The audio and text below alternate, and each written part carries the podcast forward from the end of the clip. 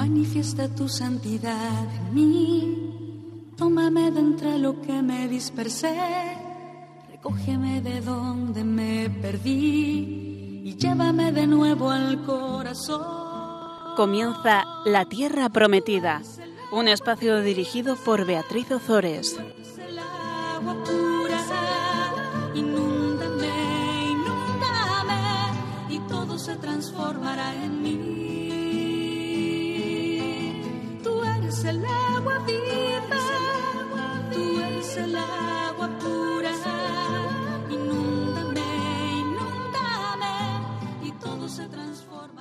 Hola, buenas tardes. Vamos a continuar con las charlas de San Pablo que comenzamos la semana pasada. La semana pasada hablamos sobre la conversión del apóstol eh, San Pablo. Veíamos cómo eh, San Pablo en su camino a Damasco tuvo un encuentro con Jesucristo resucitado y cómo él ahí entendió que uno no se salva a través de la ley de Moisés, sino a través de la fe en Jesucristo. Que la fe en Jesucristo es la respuesta que nosotros damos a Cristo resucitado. Cristo se presenta ante nosotros y ofreciéndonos la salvación y la respuesta que nosotros le damos es la fe. Bueno, eh, como decíamos, eh, San Pablo en su encuentro con Cristo resucitado conoce el Evangelio. Es decir, la buena noticia que consiste en que Dios nos ha salvado por los méritos de su Hijo Jesucristo y no por nuestros propios méritos. Pablo tiene un encuentro cara a cara con Cristo resucitado, tiene una experiencia de Cristo, conoce a Cristo y esto le transforma por completo, convirtiéndole en un hombre nuevo. La fe en Cristo no se fundamenta en nuestros sentimientos, no se fundamenta en nuestras opiniones, no se fundamenta en nuestras ideas, sino en el conocimiento de Cristo. En el conocimiento de Cristo que nos da la certeza de que Dios nos ama profundamente y nos llama a participar en su amor. Por eso San Pablo, tras encontrarse con Cristo, afirma rotundamente que todo es pérdida ante la sublimidad del conocimiento de Cristo Jesús. Veíamos eh, la semana pasada cómo San Pablo estimaba toda, toda su vida, que era perfecta, que había alcanzado eh, grandes méritos, que es que había llegado al culmen de sus logros personales, profesionales, eh, como eh, ante su encuentro con Cristo, como, como todo lo de su vida anterior lo estima basura en comparación con la sublimidad del conocimiento de Cristo. Bueno, pues porque Dios es amor, y Cristo es Dios, podemos afirmar con toda certeza que Cristo es amor. O sea, Cristo y amor son una misma cosa, son sinónimo. Cristo y amor son sinónimos. La prueba de que Dios es amor y de que nos ama profundamente es que Cristo murió y resucitó por nosotros. Es decir, la pasión de Cristo es la prueba del amor de Dios. Y nos dice, nos dice la carta a los romanos que la pasión de Cristo es la prueba del amor de Dios porque Cristo, cuando todavía nosotros éramos débiles, murió por los impíos en el tiempo establecido. En realidad es difícil encontrar a alguien que muera por un hombre justo. Voy a hacer aquí un pequeño paréntesis. El otro día me comentaba una, muy amiga mía, eh, que es una persona que está consagrada a Dios y vive pues con, con, otras personas que están en su misma situación.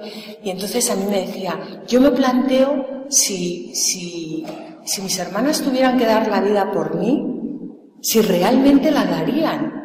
Y yo le decía, pues no te lo plantees mucho porque seguro que no, porque estas cosas cuando llega el momento, bueno, pues dice, nos dice la Biblia que, que es difícil encontrar a alguien que muera por un hombre justo. Quizá alguien se atreva a morir por una persona buena, pero Dios demuestra su amor hacia nosotros porque siendo todavía pecadores, Cristo murió por nosotros. Bueno, pues Dios nos ama profundamente y nos pide que le respondamos. ¿Cómo? Creyendo en su amor. Esa es la fe. Creer en el amor de Cristo. La fe en su amor es la respuesta de Pablo ante Cristo resucitado. Pero aquí tenemos que hacer un pequeño paréntesis porque cuando hablamos de amor de Dios, cuando hablamos del amor de Dios, del amor de Dios con mayúscula, bueno, del amor, es que solo hay un amor, lo que pasa es que, pero del amor, del amor de Dios, es muy importante que nos detengamos un momento porque esta expresión puede significar dos cosas distintas a nuestro modo de ver. Una, cuando hablamos del amor de Dios podemos estar hablando del amor descendente, es decir, descendente del amor de Dios al hombre, descendente. Es el amor que Dios tiene por nosotros. Dios es quien ama y nosotros somos sus amados. Pero cuando hablamos del amor de Dios, también podemos estar hablando del amor ascendente, ascendente, que es el amor que nosotros sentimos por Dios. Es el amor que nosotros tenemos por Dios. Nosotros somos quienes amamos y Dios es el amado, es nuestro amado. Bueno, pues aunque los hombres desgraciadamente tendemos a dar más importancia a nuestro amor por Dios que al amor de Dios por nosotros, el amor de Dios no consiste en un amor ascendente. El amor de Dios no consiste en el amor que nosotros tenemos a Dios, porque nosotros no somos los protagonistas del amor. El amor de Dios consiste en un amor descendente, es decir, el amor de Dios consiste en el amor que Dios nos tiene a nosotros. Ese es el amor de Dios, no el que nosotros sentimos por Dios. Por tanto, el amor de Dios no adquiere su fundamento en nosotros, ni tampoco en nuestras ideas, ni tampoco en nuestros sentimientos, sino en Dios. En esto consiste el amor. Esto nos lo dice la primera carta de San Juan. En esto consiste el amor. No en que nosotros hayamos, eh, no en que nosotros hayamos amado a Dios, sino en que Él nos amó y envió a su Hijo como víctima eh, propiciatoria por nuestros pecados. En esto consiste el amor de Dios, en que Él nos amó a nosotros. Gracias a Dios, el protagonista del amor es Él y no nosotros. Él nos amó a nosotros y envió a su Hijo como víctima propiciatoria por nuestros pecados. Y este es el fundamento sólido de nuestra fe. Este es el amor de Dios, que Dios nos ama, que Dios no puede vivir sin nosotros, que Dios no se concibe a sí mismo sin nosotros, porque Él lo ha querido así.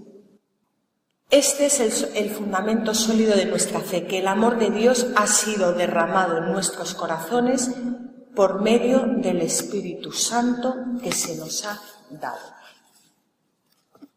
El amor de Dios es el amor entre Dios Padre y Dios Hijo. Es decir, el Espíritu Santo. Este es el amor de Dios. El amor de Dios es una persona, es el Espíritu Santo. El Espíritu Santo es la clave para entender el amor de Dios. Dios derrama su Espíritu en nuestras almas para que llenos de su Espíritu Santo, es decir, de su amor, podamos amarle a Él y al prójimo.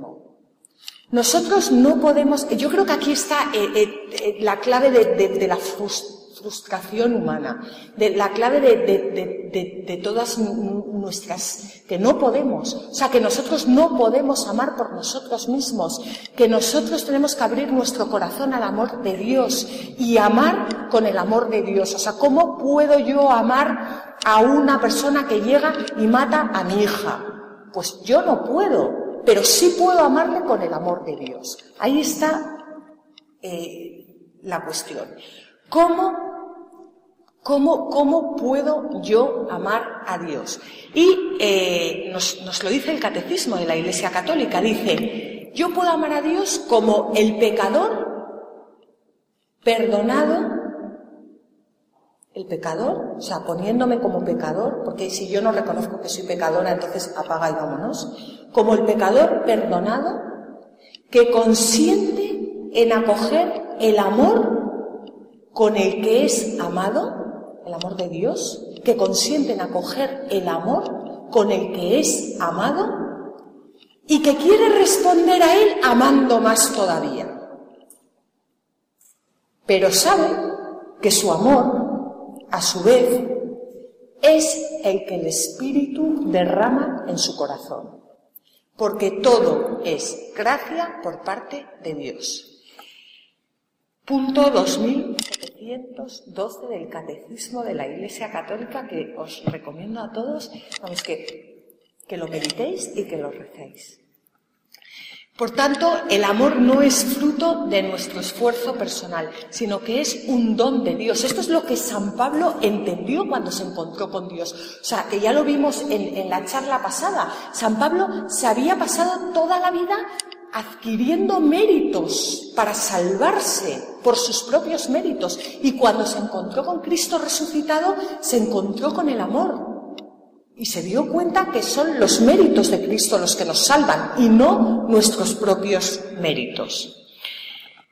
Al igual que nuestra justificación, es decir, nuestra salvación, no es fruto de nuestras propias obras, nuestro amor a Dios y al prójimo no es fruto de nuestros propios méritos, sino que es el mismísimo Dios quien lo derrama en nuestros corazones cuando nosotros se lo permitimos. Ahí está la libertad del hombre, cuando nosotros se lo permitimos. Dios eh, se presenta ante nosotros, como lo hizo ante San Pablo, constantemente.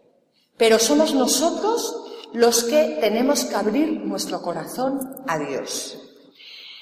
Basta con que digamos, como hizo María, hágase en mí según tu palabra. Dios se encarga del resto. Porque, como dice el catecismo, el hombre ha sido creado por Dios y para Dios. Y Dios no cesa de atraer al hombre hacia sí. Y solo en Dios encontrará el hombre la verdad y la dicha que no cesa de buscar. Yo me acuerdo hace años que una amiga mía me decía, ten cuidado porque Dios solo llama una vez y si no le respondes, ya no tienes nada que hacer. Y yo era una frustración hasta que me di cuenta que no, que, Dios llama constantemente. Nuestra libertad consiste en responderle que sí. Ahí está nuestra libertad. Bueno, vamos a eh, vamos a. Eh, este, eh, esto que, he estado comentando hasta ahora era un punto que le he llamado, que no lo he dicho al empezar, perdón, de la fe, porque habíamos visto la fe en San Pablo en la, en la charla anterior, de la fe al amor. Y ahora vamos a hablar del amor de Dios. Dios manifiesta su amor al hombre en cuatro etapas.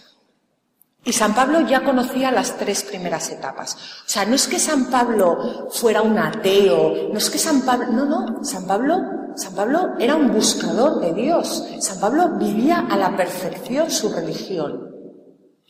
Bueno, pues eh, San Pablo conocía las tres primeras etapas, pero ¿qué le pasaba? Que le faltaba la cuarta. Es que muchas veces esto nos pasa a nosotros, que, que, que, que estamos bautizados, que que vivimos más o menos, o, menos que más, pero alrededor o en la iglesia. Y, que vivimos las, más o menos las tres primeras etapas, pero nos falta la cuarta. Vamos a ver estas etapas del amor de Dios. Primera etapa, la eternidad. ¿Cuántas veces habría San Pablo meditado las palabras del profeta Jeremías? Que nos dice a cada uno de nosotros. ¿eh? Antes de formarte en el vientre, te escogí. Antes de que salieras del seno materno, te consagré. Te nombré profeta de los gentiles. Primera etapa del amor de Dios. Dios nos ama desde la eternidad. Segunda etapa, la creación. Yo siempre en las clases de Biblia suelo contar, bueno, yo no sé si esto es muy, muy, pero, pero yo lo cuento igual, que es que yo me imagino a Dios, o sea, porque Dios nos ha creado desde la eternidad. Entonces yo me imagino desde la eternidad a Dios pensando en cada uno de nosotros y llegó un momento que, que ya tenía tanto amor, tanto amor, tanto amor, tanto amor, tanto amor. Bueno, es una forma de hablar porque el amor es él, que explotó, explotó. Y en esa explosión creó el mundo. Eh, segunda etapa, la creación. San Pablo sabía que Dios es el creador del cielo y de la tierra, lo sabía perfectamente. Y muchas personas ahora que, a lo mejor no, no, vienen a la iglesia, pero saben que Dios ha creado el mundo. Eh, San Pablo sabía que Dios es el creador del cielo y de la tierra, es decir, de todo lo que existe. El Dios creador, el Dios verdadero, eligió un pueblo para traer la salvación a todos los hombres. Y San Pablo nació en el seno de ese pueblo, como nosotros. Así dice Dios. Voy a leer a Isaías, porque os está hablando en este momento a cada uno en particular. Yo te formé. Tú eres mi siervo, Israel. No te olvides de mí. Disipé tus iniquidades como una nube, tus pecados como la bruma. Retorna a mí que te he redimido. Gritad de júbilo cielos, porque actuó el Señor. Bramad de alegría, profundidades de la tierra. Montañas, romped a cantar de gozo, bosques y todos sus árboles, porque el Señor redimió a Jacob y se gloría en Israel. Tercera etapa, la revelación. Dios se reveló a través, todo esto, o sea, todo, todo esto que estamos viendo es es, como el amor de Dios se manifiesta en el mundo. Dios se reveló a través de los profetas del Antiguo Testamento, que eran los encargados de llevar el amor de Dios a las criaturas. San Pablo conoce a Dios a través de la ley, que aprende, como vimos en, la charla anterior y como ya sabéis todos vosotros, que aprende a los pies del gran rabino Gamaliel hasta convertirse en el más recto de los judíos. Y dice, dice la primera carta a los macabeos, ahora hijos, encendeos de celo por la ley Dad vuestras vidas por la alianza de nuestros padres. Esto es lo que, lo que hizo San Pablo. Recordad las obras que vuestros padres realizaron en su tiempo. Recibid una gran gloria y un nombre eterno. Bueno, pues hasta aquí San Pablo iba perfectamente. Cuarta etapa del amor de Dios, la encarnación. El amor de Dios anunciado por los profetas se hace carne. Pero se hace carne en la historia, pero muchas veces falta que se haga carne en cada uno de nosotros. Dios, Cristo, tiene que nacer en nuestros corazones, tiene que nacer en cada uno de nosotros. En esta cuarta etapa es el mismísimo Dios quien sale al encuentro de San Pablo para hablarle de su amor, pero ya no a través de los profetas, sino a través de su Hijo Jesucristo. Saulo, Saulo, ¿por qué me persigues? En ese momento San Pablo conoció la sublimidad del amor de Dios, que según San Agustín se expresa en la máxima alegría del ser. Conocer el amor de Dios, probar el amor de Dios, gustar el amor de Dios, se expresa en la máxima alegría del ser, que es lo que estamos viviendo ahora. Estamos conociendo el amor de Dios que ha muerto y ha resucitado por nosotros. Estamos viviendo el tiempo pascual. ¿Dónde está la alegría de los cristianos? Ahora me voy a poner en la puerta al salir y quiero ver esa alegría en todos nosotros. ¿Cuántas veces estamos en la iglesia y salimos y yo me quedo mirando y digo, Dios mío, pero ¿qué es esto? Un funeral. ¿Dónde está la alegría de los cristianos? Ahí me gusta, una sonriendo. ¿Dónde está? ¿Cómo se nos conoce? ¿Cómo sabe la gente que nosotros somos cristianos? ¿Cómo sabe la gente que nosotros estamos contentos porque Dios ha resucitado? Cuando vemos aquí las personas que vamos a comulgar, cómo salimos, cómo, o sea, venimos a, tomar el cuerpo de Cristo y cómo nos damos la, la vuelta. Pues ahí es donde se tiene que ver que somos cristianos, en la alegría, en la alegría de que Cristo ha resucitado, en la alegría.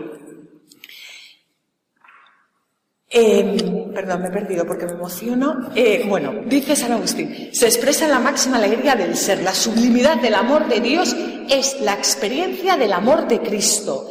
Es el mismísimo amor de Dios que sale a nuestro encuentro, es la experiencia del amor de Cristo. ¿Cuántas veces no hemos vivido una experiencia del amor de Cristo? Una experiencia. Cuando una persona vive la experiencia del amor de Cristo, es que da igual lo que le pase en su vida, es que da igual, porque experimenta la alegría. Saulo, aturdido, pero pero muy gallego, le responde con una pregunta. ¿Quién eres tú, Señor? Yo soy Jesús, a quien tú persigues. ¿Qué significa la palabra Jesús? La palabra Jesús significa el Salvador, yo soy Jesús, yo soy el Salvador a quien tú llevas toda tu vida esperando y me presento ante ti porque te amo y ya te he salvado por mis propios méritos, no por los tuyos. ¿Quieres hacer el favor de acoger mi salvación?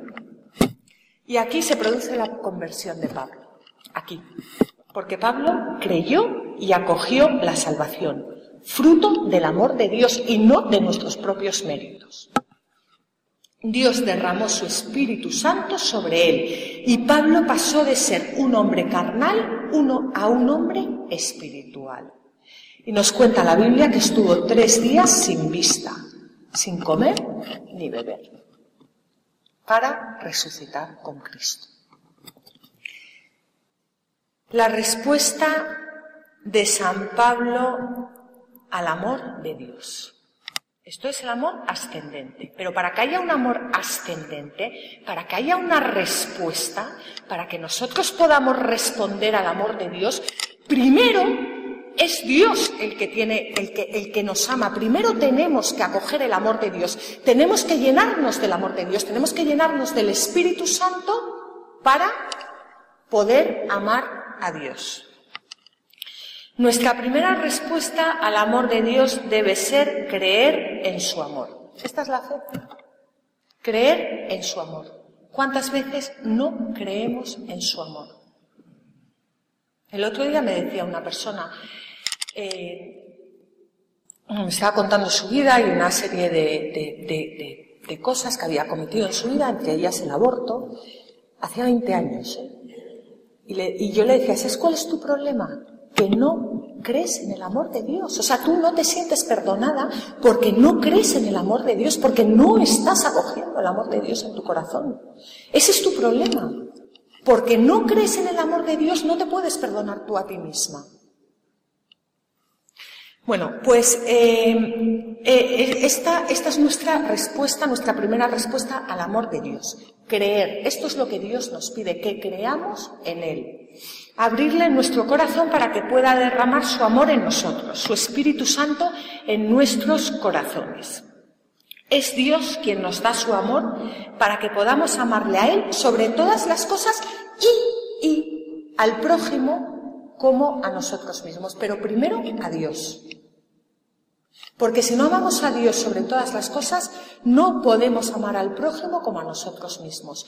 Porque amarnos a nosotros mismos significa responder al amor de Dios. Una vez que yo he respondido al amor de Dios, querré que todos respondan al amor de Dios, que todos se dejen eh, querer por Dios. Eso es amar al prójimo como a uno mismo.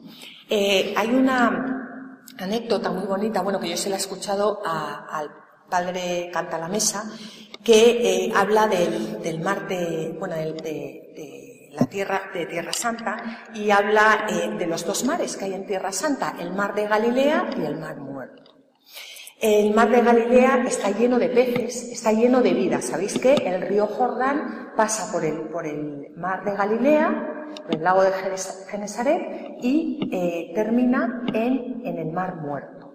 Bueno, pues el, mar de Galilea está lleno de peces, eh, está lleno, lleno de eh, vida. Y el mar muerto, pues no tiene vida, como su nombre indica. Es un mar que está muerto. No hay ningún signo de vida. ¿Por qué? ¿Por qué ocurre esto si es el mismo agua? O sea, es el agua del Jordán, es el agua del mismo río, que primero pasa por el mar, eh, eh, eh, primero pasa por el mar de Galilea y después pasa por el mar muerto. ¿Por qué el mar de Galilea está lleno de vida y el mar muerto no hay vida? Nada, nada, ni animal, ni vegetal, ni nada. Bueno, pues porque el, el mar de Galilea recibe las aguas del Jordán pero no las guarda para sí, las deja salir. Mientras que el mar muerto no las, no las deja salir, o sea, no, no, se quedan ahí y por eso está muerto. Bueno, pues, ¿qué queréis? ¿Ser el mar de Galilea o ser el mar muerto? Claro, que si queréis ser el mar de Galilea, eh, hay que hablar del amor de Dios a los demás. Pablo, al encontrarse con Cristo resucitado, cree en el amor de Dios y le abre su corazón. Dios vierte su amor en el corazón de Pablo y esa ley que Pablo había cumplido a, rajatabla adquiere ahora un sentido pleno. ¿Cuál es ese sentido pleno? El amor de Dios. Pablo entiende que la ley no es un fin en sí mismo, sino que es un camino que lleva a Dios. Es como los mandamientos. O sea, el fin en sí mismo no es cumplir los mandamientos. Los mandamientos son un camino que llevan a Dios, pero el fin es siempre Dios. En la última conferencia leíamos unos versículos sueltos del Salmo 118. ¿Os acordáis? Eh, estábamos en el martirio de San Esteban Pablo estaba de pie en el martirio de San Esteban y, eh, y decíamos que, ¿qué estaría haciendo Pablo en el martirio de San Esteban? Rezar. Bueno, iba a estar haciendo otra cosa. Pablo, veíamos como Pablo perseguía a los cristianos porque tenía un gran celo por la ley de Dios y él consideraba que este nuevo movimiento, el movimiento de los cristianos, eh, podía acabar con el judaísmo. Pablo estaba cumpliendo, o sea, Pablo estaba cumpliendo mal, pero, Pablo estaba actuando para Dios. Lo hacía mal, pero lo hacía para Dios. Bueno, pues leíamos unos versículos sueltos del Salmo 118, y sabéis que es el salmo más largo de toda la Biblia, por lo cual no podemos leerlo entero. Eh, pues ahora vamos a leer esos mismos versículos. Pero ya no en boca del Pablo judío, ahora los vamos a leer en boca del Pablo cristiano, en boca del Pablo que ha tenido un encuentro con Cristo. y que ha reconocido el amor como la nueva ley de Dios. Por eso, ahora vamos a sustituir Vamos a leer el salmo igual que lo hicimos anteriormente, pero vamos a sustituir la palabra ley por amor. O sea, yo aquí cada vez que ponga ley voy a leer amor. En boca de Pablo, que acaba de tener un encuentro con Cristo resucitado y que se ha dado cuenta que la plenitud de la ley es el amor. Fijaros cómo cambia el salmo. Dichosos los de conducta íntegra, los que caminan en el amor del Señor. Dichosos los que guardan sus preceptos y le buscan de todo corazón. Los que no cometen iniquidad y andan por sus caminos. Me comprime la indignación por los impíos, por los que abandonan tu amor. Si tu amor no fuese mi gozo, ya habría perecido yo en mi aflicción. Jamás olvidaré tus mandatos, pues con ellos me das la vida. Mis ojos se consumen por tu salvación y por la promesa de tu justicia. Es tiempo de actuar para el Señor. Han violado tu amor. Fijaros cómo cambia, cómo cambia en nuestras vidas también la actuación de una persona que actúa por la ley, por, porque sí, porque tiene que hacerlo, a una persona que ha tenido un encuentro con Cristo resucitado, que ha experimentado el amor de Dios y que actúa por amor. Ahora pasaríamos a una tercera parte de esta pequeña exposición, que, en la que vamos a hablar, ya Pablo ha, experimentado el amor de, de Cristo y es capaz de escribir ese himno al amor de Dios, que lo tenemos en la primera carta a los Corintios y que se lee en todas las bodas. Bueno, en mi boda se leyó ese himno. Pero yo, mm, si Dios quiere, voy a hacer 17 años de casada este verano y me doy cuenta que cuando, que, que, que, yo no entendía nada de esta lectura. O sea, se lee, es todo muy bonito, el amor, el amor, el amor, pero en realidad no tienes ni idea de, lo que te está, de, lo que te están eh, leyendo. El amor que ha conocido Pablo, ¿por qué no tienes ni idea de lo que te están leyendo? Porque hasta que no experimentas el amor con mayúscula, no puedes entender esto. El amor que ha conocido Pablo no es un amor mundano, sino sobrenatural, que no se conoce con la carne, sino con el espíritu.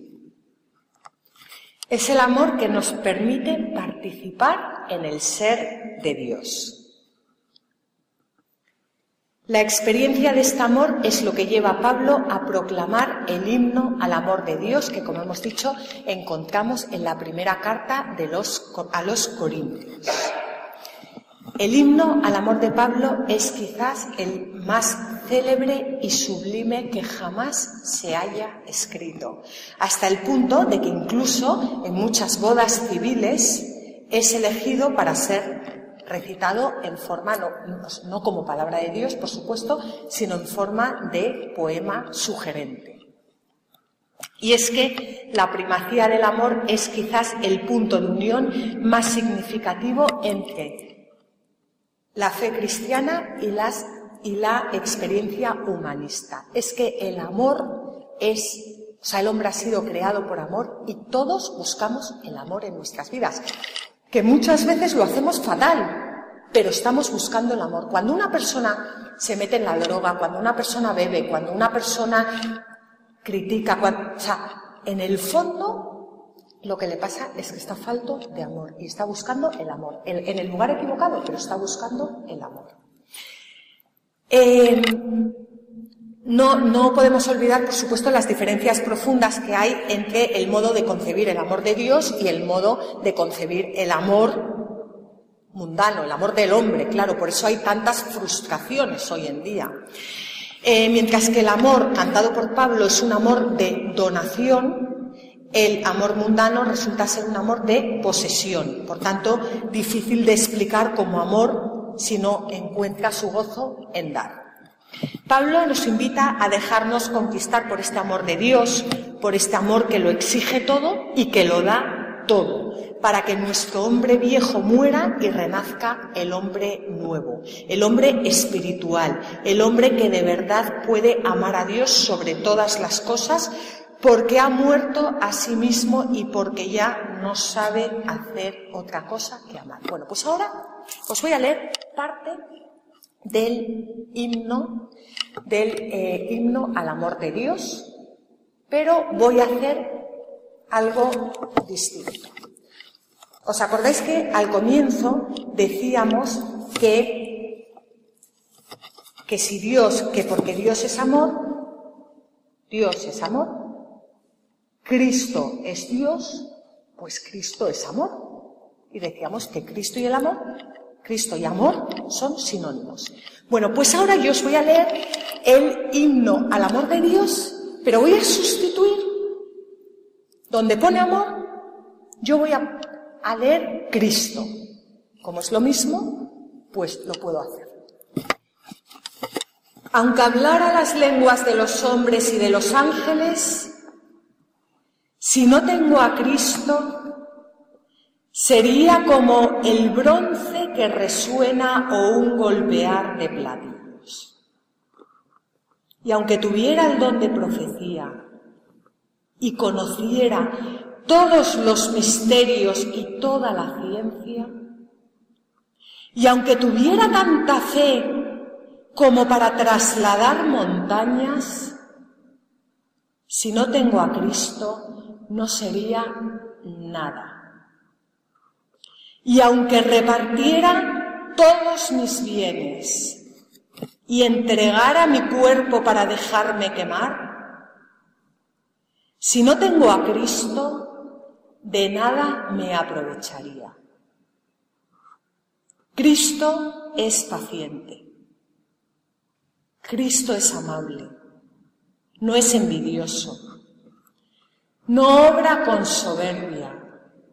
No se jacta no es ambicioso, no busca lo suyo, no se irrita, no toma en cuenta el mal, no se alegra por la injusticia, se complace en la verdad.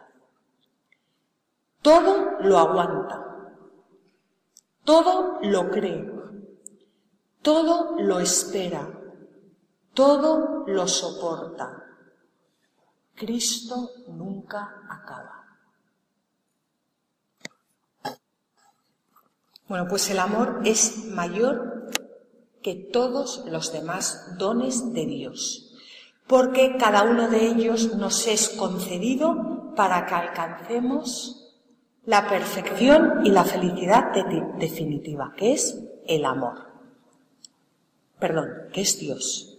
Y el amor, en cambio, es la misma felicidad. O sea, todos los dones se nos dan para alcanzar la mismísima felicidad que es el amor, Cristo, Dios. Por eso sabéis que de las tres virtudes teologales, fe, esperanza y caridad, la única que va a permanecer en la vida eterna va a ser el amor, la caridad. Y nosotros cuando muramos vamos a ser juzgados por Cristo, Vamos a ser juzgados por el amor. ¿Cómo vamos a ser juzgados? Pues por el amor con el que nosotros hayamos amado. Con la capacidad, vamos a ser juzgados por cómo hemos abierto nuestro corazón al amor de Dios y cómo hemos respondido al amor de Dios. Y ya vamos a ir terminando con este cuarto punto que es la evangelización, porque en la primera charla hablábamos de la conversión de Pablo. Ahora estamos hablando, o sea, de la conversión de Pablo de la fe. Ahora estamos hablando del amor. Pero, pero claro, eh, el amor de verdad lleva a ir al mundo entero y a proclamar el Evangelio, o sea, no, llega, no lleva a quedarte en tu casa. El creer en el amor de Dios y acogerlo en el corazón es lo que llevó a Pablo a proclamar el Evangelio al mundo entero como había ordenado Jesús. Cuando dijo, id al mundo entero y predicad el Evangelio a toda criatura. El que crea y sea bautizado se salvará, pero el que no crea se condenará. A los que crean acompañarán estos milagros. Aquí tenemos el problema de los cristianos, aparte de la alegría, que no creemos, es que no creemos. Fijaros lo que dice.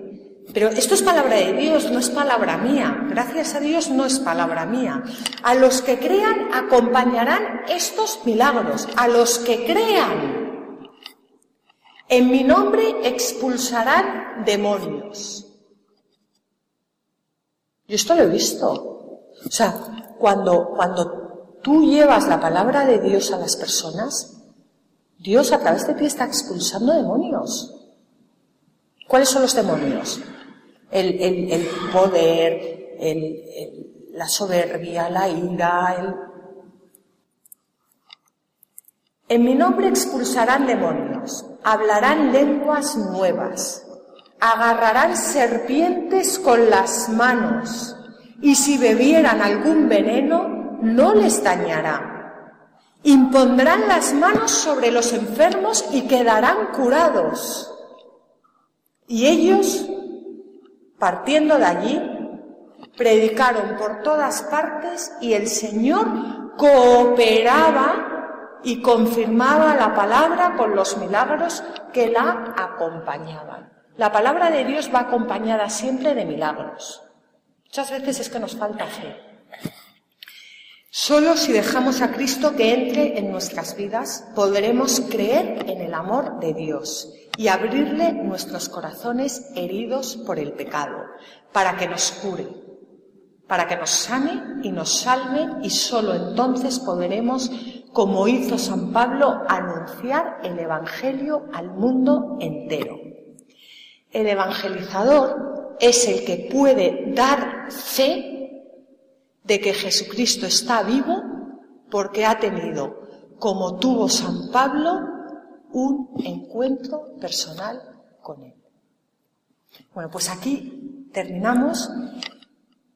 Eh, simplemente quería decir, para, por si no ha quedado claro, que la fe, la fe es, lo, que nos salva, pero claro, conocéis todos bien lo que ocurrió con Lutero.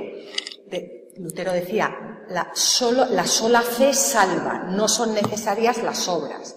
Bueno, Lutero no había entendido nada. Y no había entendido a San Pablo. Porque la fe, o sea, la fe es la respuesta como hemos visto, a Cristo resucitado, que se nos presenta lleno de amor y nos dice, yo te he salvado, yo te amo, acoge mi salvación, acoge mi amor. Cuando nosotros experimentamos ese amor y lo acogemos y le respondemos, eso va unido a las obras. Porque cuando una persona experimenta el amor de Dios, lo único que puede hacer ya el resto de su vida es hablar de Dios dar a conocer a Dios a los demás.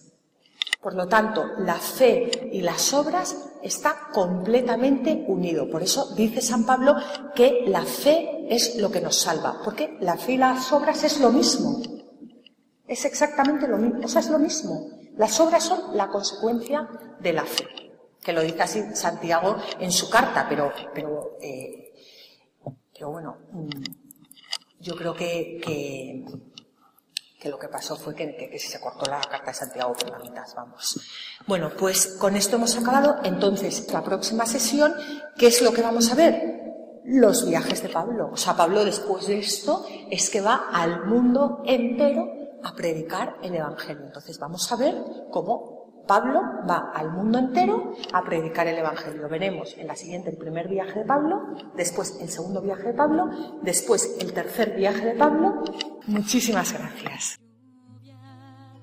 Mis rocas ya no harán daño a nadie, mis montes se harán camino para todos. Mi pasto abundante medicina será para todo el que coma de mí. Yo seré la tierra que emana leche y miel. Así concluye en Radio María La Tierra Prometida con Beatriz Ozores. Tú eres el agua pura, inúndame, inúndame y todo se transformará en mí. Tú eres el agua